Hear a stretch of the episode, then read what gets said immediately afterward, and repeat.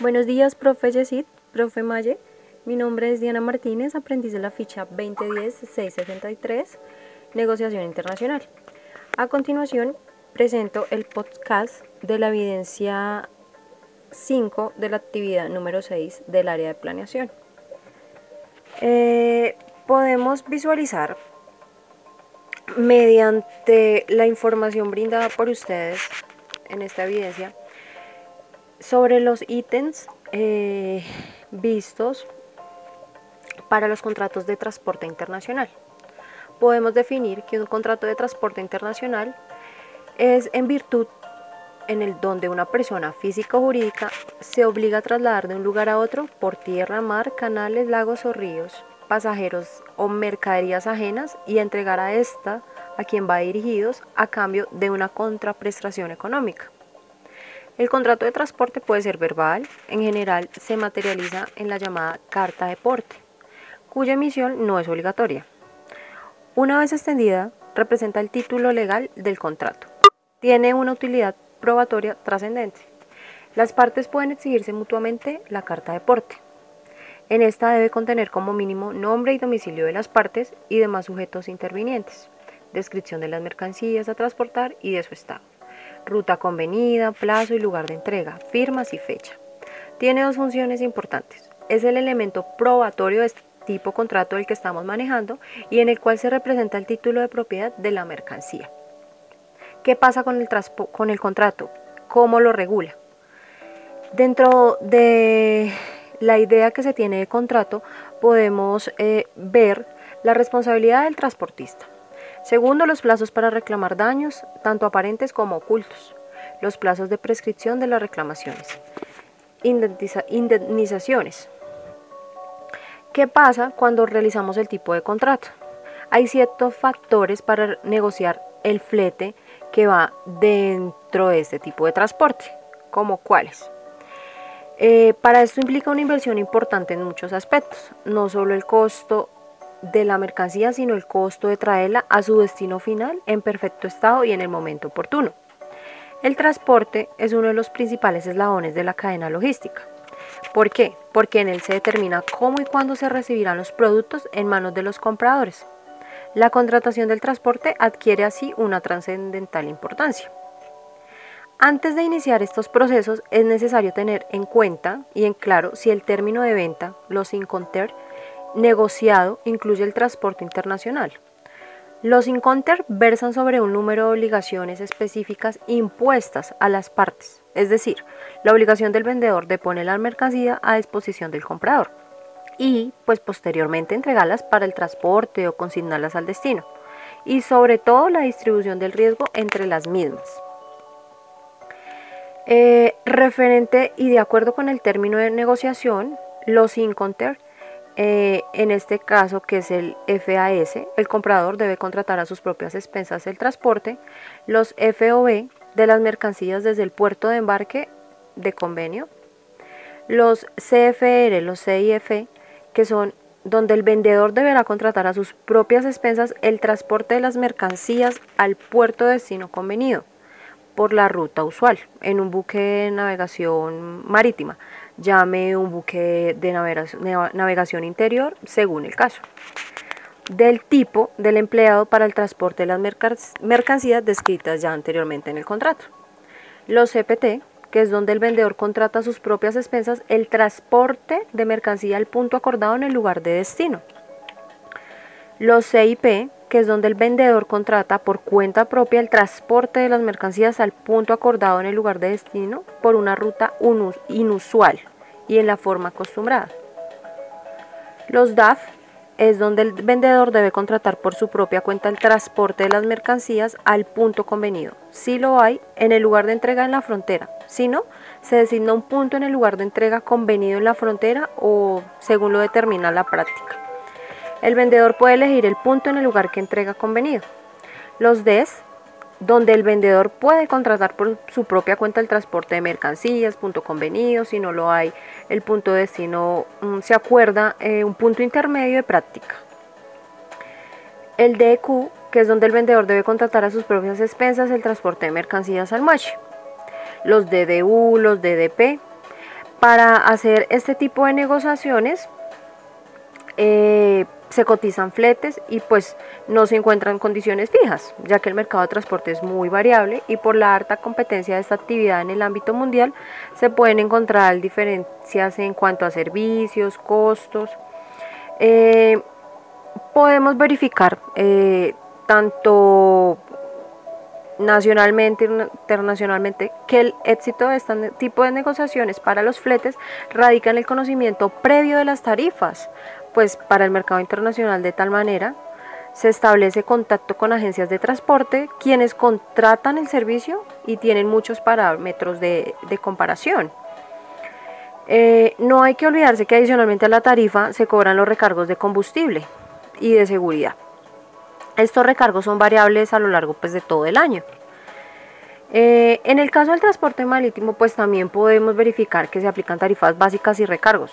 Los principales son el factor como de ajuste en los precios del combustible, uso de chasis utilizados para movilizaciones de contenedores, costos de manipulación en el terminal de contenedor y recargo por el cruce del canal de Panamá.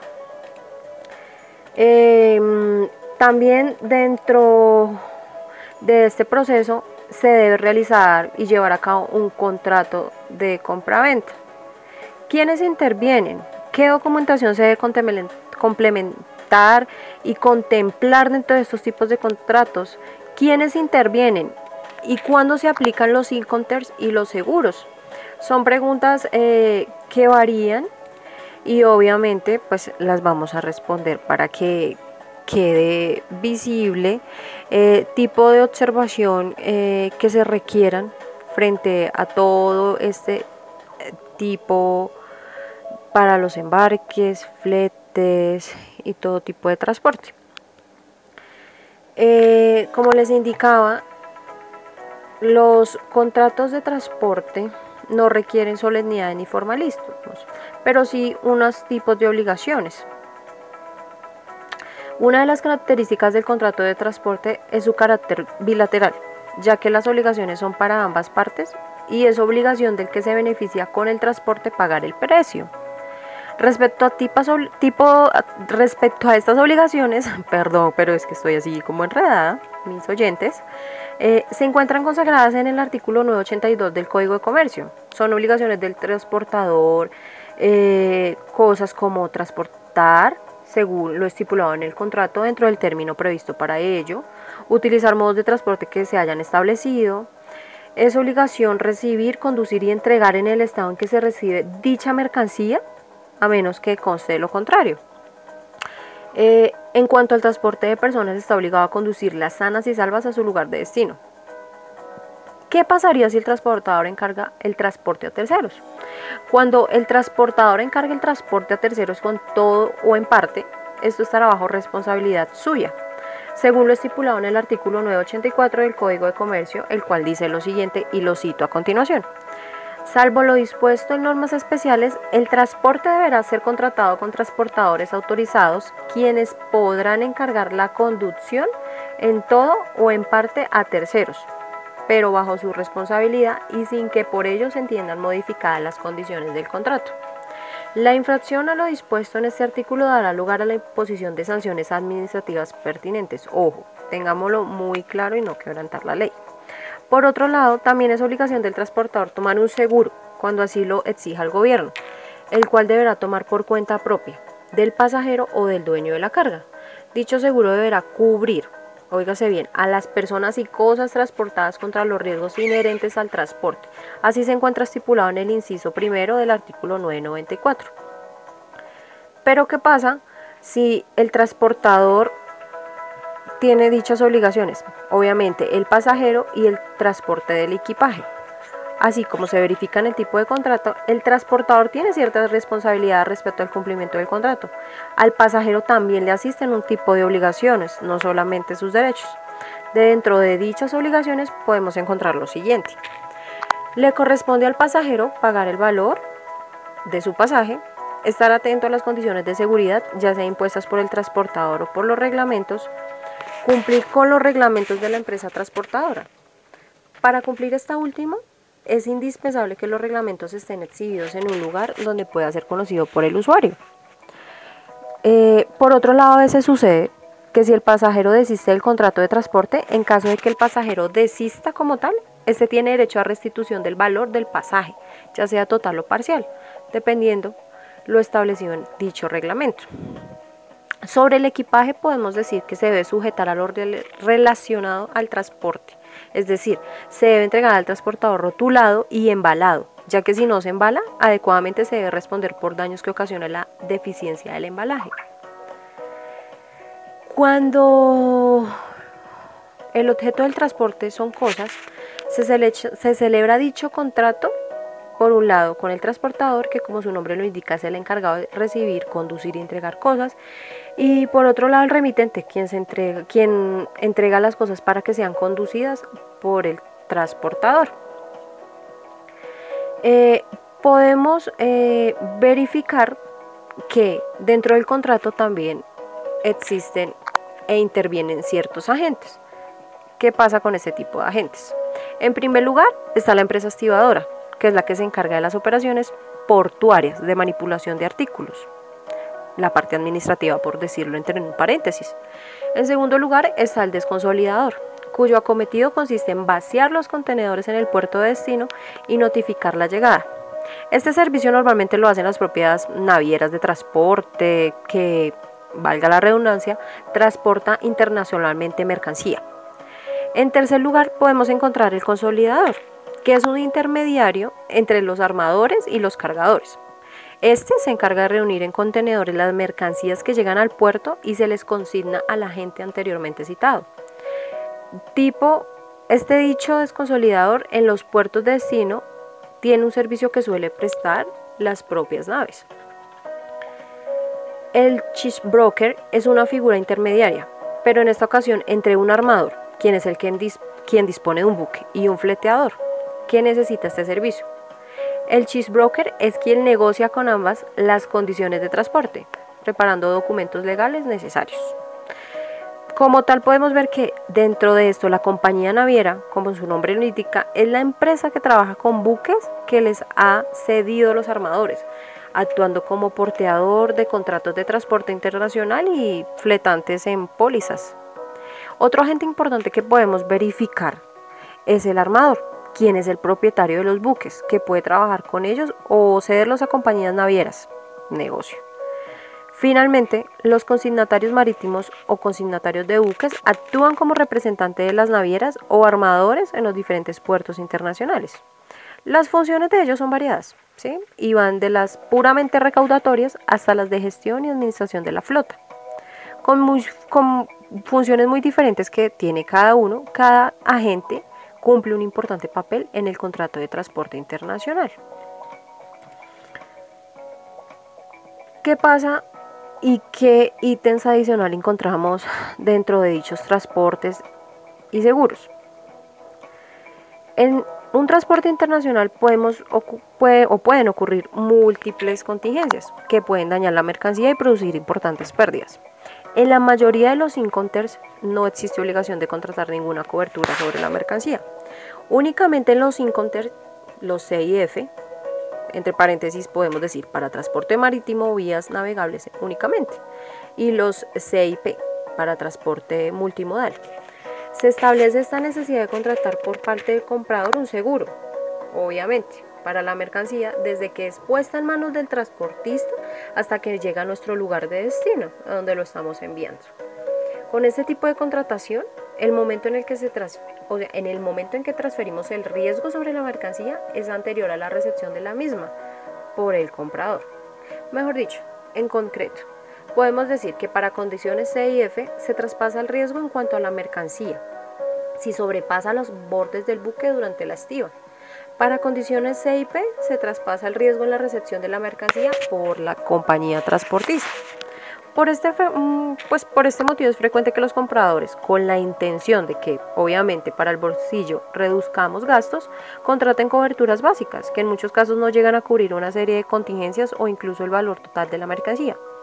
Por eso es necesario para el comprador contratar pólizas complementarias o incluso buscar otro encounter que le permita mayor control sobre las condiciones de compra, como es el caso del FOB para transporte marítimo o el FCA en multimodal. ¿Ven? Que lo que debemos aprender es supremamente importante, tanto en transporte aéreo, marítimo, de carga, es sumamente importante. Como les decía, el único seguro obligatorio para el transporte internacional de mercancías es la cobertura conocida como CMR, que reúne unas condiciones establecidas en el Convention Merchant Router y este tipo de cobertura es obligatoria para el transportista y establece una cantidad fija de 9 puntos por kilo de mercancía dañada o pérdida. Este importe a veces no cubre muchas veces el valor real de la mercancía, por lo que el cliente debe buscar pues, un seguro donde pueda contratar una cobertura por el valor real del costo de su mercancía. En el mercado podemos encontrar una gran variedad de pólizas de seguro para mercancías. Las aseguradoras pueden variar, las condiciones de la póliza también, el transporte, mercancía, incluso el país de destino. En general encontramos varios tipos de pólizas. Por ejemplo, la eventual o sencilla. ¿Qué pasa con ella? Es la que cubre un viaje en condiciones concretas. Una póliza flotante asegura a prioridad las cargas según el tipo de mercancía. El asegurado debe avisar con antelación que en el transporte y la aseguradora da cobertura automáticamente a la mercancía si encaja en las condiciones pues, anteriormente ya contratadas. Una póliza regularizable asegura todos los envíos con una prima mínima revisable anualmente en función al volumen contratado. Generalmente se utiliza por empresas con gran volumen. Una póliza de abono cubre los viajes para un determinado vehículo independientemente del número de viajes y sin necesidad de notificarlo con antelación. En cuanto a las coberturas más comunes que figuran en las pólizas, podemos encontrar estas coberturas básicas. Las de accidentes, un ejemplo, vuelcos, hundimientos o descarrilamientos, averías, colisiones, pérdidas, robos, etc. En estos casos también se cubre el importe de los gastos en salvamentos de la mercancía. Mm, para coberturas más específicas eh, se utilizan como modelo cláusulas creadas para casos concretos. Las más destacadas internacionalmente son las Institute Cargo Cláusulas elaboradas por el Instituto de Aseguradoras de Londres. Y a continuación les voy a citar algunas. Las ICC tipo A son coberturas o todo riesgo de pérdidas o daños con algunas excepciones como producidas por desgastes, embalajes inadecuados, demoras, sobre las que la cobertura se hace adicional. Las ICC tipo B se enfocan en riesgos relacionados con incendios, explosiones, colisiones, abordajes, vuelcos, averías, pérdidas de valores por acciones de olas en carga, descargas. Tiene excepciones igual que las anteriores. Las ICC tipo C tienen características similares a las tipo B, aunque con menores coberturas. Se excluyen, por ejemplo, las pérdidas producidas por entrada de agua durante la carga y descarga por pérdidas o extravío de mercancías. En conclusión, elegir un buen seguro está directamente relacionado con el tipo de transporte, con la mercancía y con el riesgo soportado en la compraventa. Este último está regulado en los términos Incoterms utilizados en comercio internacional y por este motivo es importante conocer las implicaciones de los mismos respecto a operaciones de compraventa. Bueno, eh, espero eh, que este podcast haya sido de ayuda, resuelva inquietudes y, profes, espero les haya agradado mi presentación. Muchísimas gracias y un muy, muy, muy feliz resto de día.